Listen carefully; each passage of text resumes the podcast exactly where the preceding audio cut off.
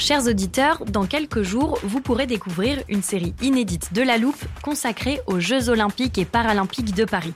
À trois mois de la cérémonie d'ouverture, on s'est demandé comment réussir ces JO. Les transports sont-ils prêts à affronter les milliers de touristes? Le dispositif de sécurité est-il suffisant? L'enthousiasme sera-t-il finalement au rendez-vous? Pour répondre, on plonge durant cinq épisodes dans les archives des éditions précédentes, accompagnés des journalistes de l'Express. C'est à retrouver à partir du 13 mai sur toutes les plateformes d'écoute. Ryan Reynolds here from Mint Mobile. With the price of just about everything going up during inflation, we thought we'd bring our prices down. So to help us, we brought in a reverse auctioneer, which is apparently a thing. Mint Mobile unlimited premium wireless. Ready to get 30, 30, bit to get 30, bit to get 20, 20, 20, bit to get 20, 20, bit to get 15, 15, 15, 15 just 15 bucks a month. So, Give it a try at mintmobile.com slash switch. $45 upfront for three months plus taxes and fees. Promo rate for new customers for limited time. Unlimited more than 40 gigabytes per month. Slows. Full terms at mintmobile.com.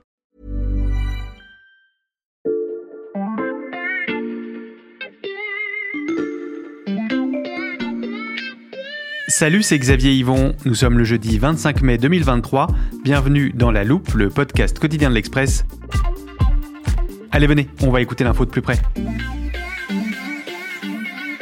Salut Valentin, je peux déranger 5 minutes? J'ai un truc à te montrer. Salut Xavier. Bah euh, là écoute, je suis en train de finir un article, mais va- vas-y dis-moi. Voilà, il y a quelques jours, j'ai reçu une carte postale d'un ami qui vit aux États-Unis et qui écoute beaucoup La Loupe. Il était en voyage dans l'état du Wyoming. Oui oui, euh, le Wyoming, je vois, oui. Le parc de Yellowstone, euh, les cowboys, tout ça. C'est exactement ça. Attends, je vais te lire sa carte.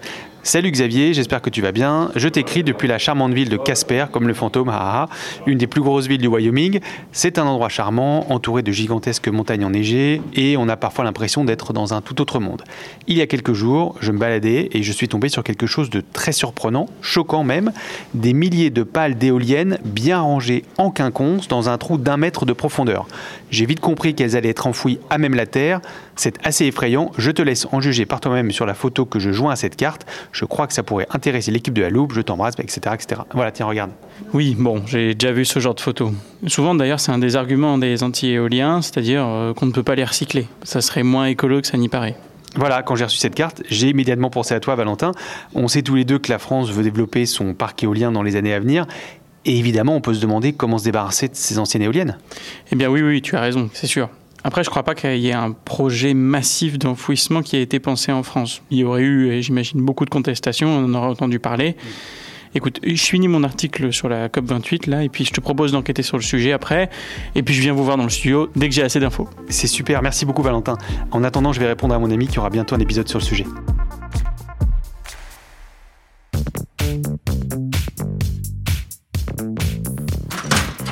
Salut Xavier Salut Valentin, ça va? Ouais, ça va bien, je crois que j'ai trouvé ce qu'il te faut. Bah je t'en prie, installe-toi alors. Bon alors Xavier, tu vas être content, j'ai pas mal de réponses à tes questions sur le recyclage des éoliennes. Ah super. Bon, déjà, je peux te confirmer un truc, les photos du cimetière euh, d'éoliennes, c'est pas prévu en France. Ok. Nous, on a d'autres techniques. Bon, tu vas m'expliquer tout ça, mais avant Valentin, je pense qu'il faut qu'on fasse un point sur le parc éolien en France pour être sûr. Il y a beaucoup d'éoliennes à démonter chaque année? Évidemment, je savais que tu allais me demander ça. Pour Hmm. mon enquête, j'ai eu plusieurs interlocuteurs et j'ai justement téléphoné à Paul Franck, qui est ingénieur au pôle énergie renouvelable de l'ADEME, l'agence de la transition euh, écologique et énergétique en France. Et Paul, c'est la personne idéale pour faire un état des lieux sur le parc éolien français. Je te propose de l'écouter, tiens. Aujourd'hui, on a à peu près 9000 éoliennes en France, sur tout le territoire français, assez bien réparties, plutôt quand même dans le nord de la France. Sur l'éolien offshore, on a le premier parc qui tourne depuis un an maintenant. On a une cinquantaine d'éoliennes euh, en mer à Saint-Nazaire. La politique sur l'éolien en France, elle a commencé dans les années 2000. Aujourd'hui, donc on est 20 ans plus tard. euh, et on s'attend à avoir le démantèlement qui commence en fait. hein. on est vraiment au tout début du démantèlement.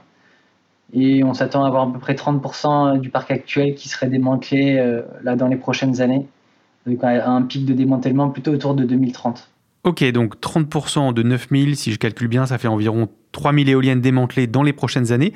Ça fait quand même beaucoup de matériaux. Tu dis qu'on va pas les enterrer comme aux États-Unis, alors qu'est-ce qu'on va en faire? Alors, j'ai une bonne et une euh, moins bonne nouvelle. Je commence par laquelle? Hum, La bonne? La bonne nouvelle, c'est qu'en France, on a déjà un cadre juridique qui est bien développé. On suit les directives européennes sur le retraitement des déchets. De plus, il y a un arrêté de juin 2020 en France qui oblige les constructeurs à recycler au moins 90% du poids de l'éolienne. Mhm. Cette portion du poids recyclé, elle doit augmenter à 95% en 2024. Donc les entreprises y sont plutôt préparées. Il y a des filières qui existent pour recycler les éoliennes qui arrivent à échéance. Mais Valentin, qu'est-ce qu'une éolienne qui arrive à échéance? En fait, la durée de vie d'une éolienne, on estime que c'est autour de 20 ans. C'est Mhm. un peu plus pour les éoliennes offshore. Ça ne veut pas dire qu'au bout de 20 ans, une éolienne n'est plus du tout viable et s'effondrerait. Ça veut plutôt dire qu'en fait, ce sont les permis qui arrivent à expiration. Et donc, il faut démonter ces éoliennes. Parfois, il y a un risque financier à prolonger leur durée de vie. Un risque financier qui peut être aussi un risque technique. Plus tu attends, plus tu prends le risque de devoir faire des réparations. Et ça, ça coûte de l'argent. Parfois, il vaut mieux démonter une éolienne et en remonter une neuve parce qu'elle est plus performante. C'est ce qui commence à se produire là depuis quelques années et ça va s'intensifier évidemment. Heureusement donc, on sait en revaloriser une bonne partie. Donc il y a une obligation légale de recycler les éoliennes, ça c'est pour la bonne nouvelle. C'est quoi la mauvaise? Eh bien, c'est que euh, sur la totalité de l'éolienne, eh bien, il y a une part résiduelle qu'on ne sait pas recycler. En France, tu l'as compris, on n'enterre pas. Oui. mais on incinère. Et ben ça, ça émet du carbone et de la chaleur. La chaleur, c'est pratique parce qu'en fait, dans ce cadre-là, on appelle ça de la chaleur fatale. On peut l'utiliser pour la récupérer, par exemple, pour alimenter des réseaux de chaleur. C'est Mhm. comme ça que fonctionnent les incinérateurs. Mais tout de même, ça émet du carbone. Tout l'enjeu est désormais là, c'est-à-dire de trouver des procédés pour recycler ou revaloriser cette part restante. Si tu veux, on peut rentrer dans le cœur d'une éolienne. Je te montre ce qui se recycle, ce qui ne se recycle pas. Et puis, euh, tu vas voir, j'ai une maquette sur mon bureau. Donne-moi une minute, je vais aller la chercher. Ok, avec plaisir.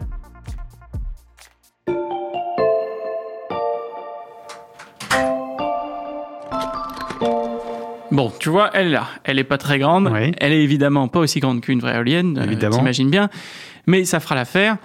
Grosso modo, en fait, l'éolienne, on peut la diviser en quatre parties, comme Hmm. ceci. Là, tu vois, il y a le socle, Mhm. qui est en béton. Il y a le mât et la nacelle en acier, avec à l'intérieur des pièces mécaniques. Et enfin, il y a ce qu'on appelle le rotor. Ce sont ces trois pales avec euh, le petit cône devant. Mhm. Alors, à ton avis, qu'est-ce qui se recycle le mieux dans tout ça? Je dirais le mât et la nacelle en acier Exactement. Pour l'acier, on a des filières qui existent depuis des années. On peut le refondre et le réutiliser ailleurs. Hmm. Et figure-toi que pour le socle aussi, en fait. C'est du béton, mais les entreprises du BTP sont habituées à revaloriser le béton pour faire des gravats, des granulats, voire du remblai. Hmm. C'est un processus euh, un petit peu compliqué, euh, pas évident de retirer un socle qui pèse 600 tonnes, mais bon, globalement, on sait faire. Ah oui, 600 tonnes par éolienne, ça en fait du béton à retirer. Oui, et justement, tu mets le doigt sur quelque chose d'intéressant. En fait, quand je te disais qu'on sait recycler plus de 90% du poids d'une éolienne, c'est parce qu'on sait réutiliser euh, le socle, les pièces les plus lourdes. Le socle, à lui tout seul, c'est déjà près de 60% du poids total d'une éolienne. Bon, il nous reste deux petits éléments difficiles à recycler, les pièces mécaniques à l'intérieur de la nacelle et le rotor avec ses pales. C'est ça. Le gros problème aujourd'hui, eh bien, comme tu le dis, c'est le rotor et les pales. Hmm. Les pales, elles sont faites en matériaux composites. Ça veut dire qu'elles contiennent de la fibre de verre, de la résine, parfois des fibres de carbone. Hmm. Et une fois assemblées, eh bien, on ne sait pas euh, bien diviser ces composants. Un peu comme quand tu as fait un gâteau. C'est facile de le couper en parts, mais c'est impossible de récupérer les œufs. Donc en France, les pales, on les incinère. C'est ça. En tout cas, pour les pales des éoliennes qui sont aujourd'hui en fonctionnement. Hmm. Mais c'est pas une fatalité. Il y a des entreprises qui développent d'autres techniques. Moi, j'ai parlé avec le responsable d'Arkema. Arkema, c'est une entreprise de chimie, c'est euh, probablement un des plus gros chimistes français. Et chez Arkema, ils ont développé une résine qu'ils appellent thermoplastique, dont le composant peut être récupéré chimiquement après la pyrolyse.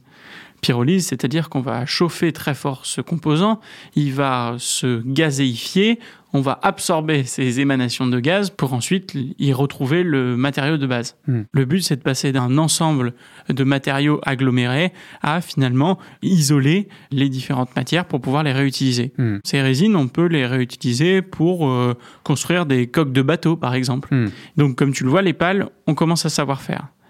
Mais ça, ça sera plutôt pour les nouvelles générations des aérogénérateurs. Les aérogénérateurs, c'est le petit nom scientifique d'une éolienne. Ok, aérogénérateur, je note. Euh, et ce que tu nous racontes, Valentin, c'est plutôt une bonne nouvelle, donc, au regard des ambitions de l'État français pour cette énergie renouvelable. Tu peux nous les rappeler? Oui, j'ai revérifié avec Bolfranc. Tout est dit dans la PPE. La PPE, c'est la programmation pluriannuelle de l'énergie. Actuellement, l'éolien, c'est 7 à 8% de notre production d'électricité annuelle. L'éolien terrestre, ça représente 18 gigawatts d'électricité par an et l'objectif, c'est de presque doubler, c'est-à-dire d'arriver à 34 gigawatts d'ici 2028. Pour l'éolien offshore, c'est-à-dire l'éolien que l'on installe en mer, on est à un demi gigawatt avec le parc de Saint-Nazaire. Il vient d'être accordé au réseau il y a quelques mois. L'objectif, c'est d'arriver à 5 à 6 gigawatts d'électricité produite d'ici en 2030. Cela représente à peu près une multiplication par 10. Donc dans les prochaines années, on va vraiment avoir besoin de ces pales nouvelle génération. Qu'en est-il maintenant des éléments mécaniques à l'intérieur de la nacelle? À l'intérieur de la nacelle, il y a effectivement tout ce qui va permettre de produire de l'électricité. Ça représente euh, plein de petits métaux, des fluides qui sont euh, dans ces circuits hydrauliques. Il va falloir penser à les recycler à long terme parce qu'il y a un approvisionnement stratégique de ces petits métaux qu'on appelle les terres rares, mais ça représente vraiment une partie infime de la masse de l'éolienne. Donc ce n'est pas une priorité. La priorité, c'est vraiment les pales et le rotor.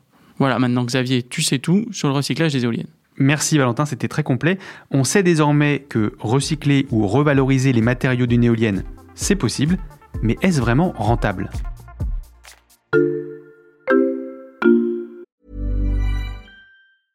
I'm Sandra, and I'm just the professional your small business was looking for. But you didn't hire me because you didn't use LinkedIn jobs. LinkedIn has professionals you can't find anywhere else, including those who aren't actively looking for a new job but might be open to the perfect role, like me.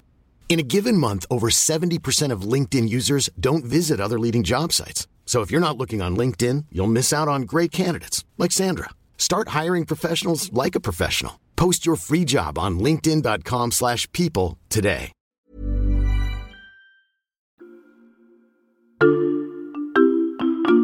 Avant qu'on poursuive, Xavier, tu me permets un pas de côté Vas-y Valentin, je t'écoute. En fait, j'aimerais qu'on prenne un tout petit peu de temps pour s'intéresser à une autre énergie renouvelable, le photovoltaïque, Hmm. c'est-à-dire les panneaux solaires. En fait, ceux-là, ils sont un peu plus anciens que l'éolien. D'ailleurs, la plus vieille centrale électrique photovoltaïque, elle date des années 80 en France. Mhm. Aujourd'hui, l'énergie photovoltaïque, c'est 4% dans notre mix énergétique et plus de 50 millions de panneaux installés. 50 millions, ça en fait des panneaux à recycler. Oui, et donc le marché a eu besoin de se structurer.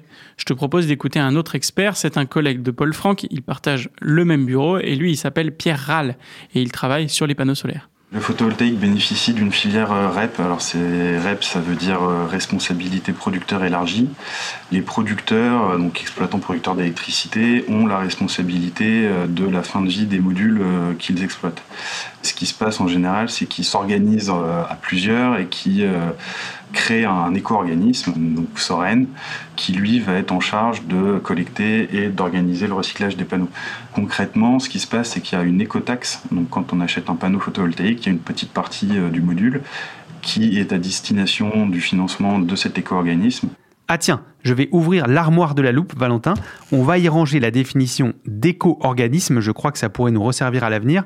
De quoi parle-t-on exactement? Eh bien, en fait, un éco-organisme, c'est une société de droit privé qui associe souvent des producteurs auxquels l'État a imposé une mission. Hmm. En l'occurrence, réduire au maximum et gérer les déchets issus de leurs produits en fin de vie. C'est un organisme à but non lucratif qui agglomère souvent plusieurs entreprises. C'est le cas de Soren, par exemple, pour les panneaux solaires. Et s'il y a des surplus qui sont dégagés, eh bien, ils sont réinvestis directement dans la filière.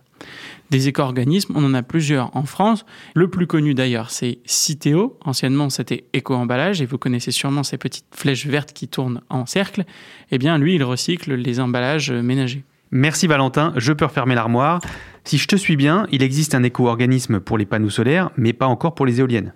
Non, effectivement, pas encore. Et pourtant, Soren, ça serait un vrai modèle pour le secteur. Hmm. On arrive à recycler quasi intégralement les panneaux solaires parce que c'est une entreprise à la pointe de la technologie.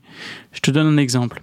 Dernièrement, chez Soren, ils ont fait venir une délaminatrice qui provient du Japon. En fait, cette machine, elle sert à couper euh, très précisément les panneaux pour pouvoir récupérer la plaque en verre qui se situe au-dessus du panneau. Mhm. C'est un verre très spécifique qui est composé euh, de verre mais aussi d'autres matières et qui peut être très utile. Or, quand on recycle d'habitude ces panneaux, eh bien, la plaque en verre été euh, parfois brisée. Cette délaminatrice, elle permet de la récupérer de façon intacte à quasiment tous les coups. Hmm.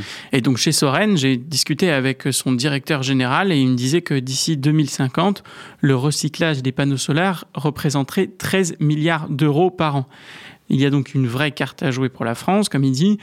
Et la France est d'ailleurs plutôt bien passée puisque c'est rare d'avoir ce genre d'entreprise collective unifiée. Et donc Valentin, est-ce qu'il faudrait développer ce type d'entreprise pour valoriser la filière éolienne? C'est vrai que c'est un petit peu difficile à dire. Sur le papier, ça semble être une bonne idée pour garantir le recyclage maximal des éoliennes. Mhm. De l'autre côté, il faut que l'entreprise rentre dans ses frais. J'avais justement posé la question à Paul Franck. Écoute ça. Aujourd'hui, elle n'est pas encore organisée pour une filière REP. L'industrie de l'éolien, elle a commencé en France il y a 20 ans. On est au tout début des premiers démantèlements, donc il n'y a pas encore assez de volume pour créer une filière. C'est des questions qui se poseront euh, sûrement dans les 5 euh, à 10 prochaines années. Après, c'est sûr que par exemple, le béton et l'acier, c'est des choses qui se recyclent très bien. En fait, euh, est-ce qu'il y a vraiment une nécessité de recréer aussi euh, une association qui gère les déchets, sachant qu'il y a déjà un réseau existant en fait avec le BTP, aussi avec l'industrie navale hein, qui utilise beaucoup l'acier, les bateaux et la fibre de verre aussi pour les voiliers. En 2019, l'inspection générale de l'environnement et du développement durable, qui dépend du ministère de l'Environnement, a dit dans un rapport que plusieurs géants français, vous connaissez peut-être les noms, Suez, Veolia, De Richebourg, Paprec, avaient le savoir-faire pour s'occuper du recyclage des éoliennes. Mais le problème, c'est qu'ils ne voulaient pas y aller, parce que justement, ce n'était pas rentable. Aujourd'hui, il y a d'autres entreprises plus petites qui essayent de revendre des éoliennes en pièces détachées, mais effectivement, c'est encore un petit peu embryonnaire. Est-ce que ça veut dire ça qu'il faudrait les contraindre à mettre en place cette filière? C'est une possibilité, mais c'est pas forcément celle qui est privilégiée pour le moment. Via l'ADEME, Mm. l'État français préfère aujourd'hui encourager l'innovation, comme avec les pales. Mm. Et pour le moment, il y a de quoi être optimiste. C'est vrai que dans le secteur, en fait, les progrès ont été assez rapides et assez phénoménaux. Mm. Les éoliennes et les panneaux solaires d'aujourd'hui sont très très différents euh, de ceux d'il y a 20 ans. Il y a de quoi être optimiste, on n'a pas tous les jours l'occasion de finir une enquête comme ça. T'as raison Xavier. Mais avant de finir, je voudrais juste quand même souligner une chose. Si on parle autant du recyclage des éoliennes, si on leur demande d'être aussi euh, vertes, c'est parce qu'il y a un devoir d'exemplarité. Comme c'est vendu comme une industrie à but écologique, eh bien il faut qu'elle soit écologique jusqu'au bout des doigts.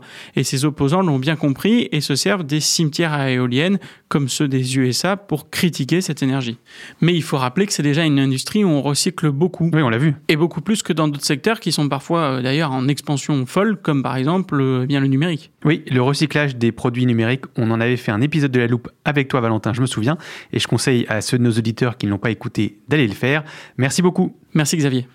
Valentin Ekirch, tu es journaliste à la rubrique Climat et Transition de l'Express. Toutes tes enquêtes et tes analyses sont disponibles sur le site du magazine. L'abonnement ne coûte qu'un euro le premier mois en ce moment. Merci également à Paul Franck et Pierre Rall, ingénieurs spécialistes des énergies renouvelables à l'ADEME. Chers auditeurs, si cette enquête vous a plu, n'hésitez pas à nous le dire, soit par mail à l'adresse laloupe@l'express.fr, soit en commentaire sur votre plateforme d'écoute préférée, Castbox, Podcast Addict ou Google Podcast par exemple. Vous pouvez aussi nous suivre, comme vous ne raterez aucun des futurs épisodes de La Loupe. Celui-ci a été écrit par Mathias Pengili, monté par Ambre Rosala et réalisé par Jules Cro. Retrouvez-nous demain pour passer un nouveau sujet à La Loupe.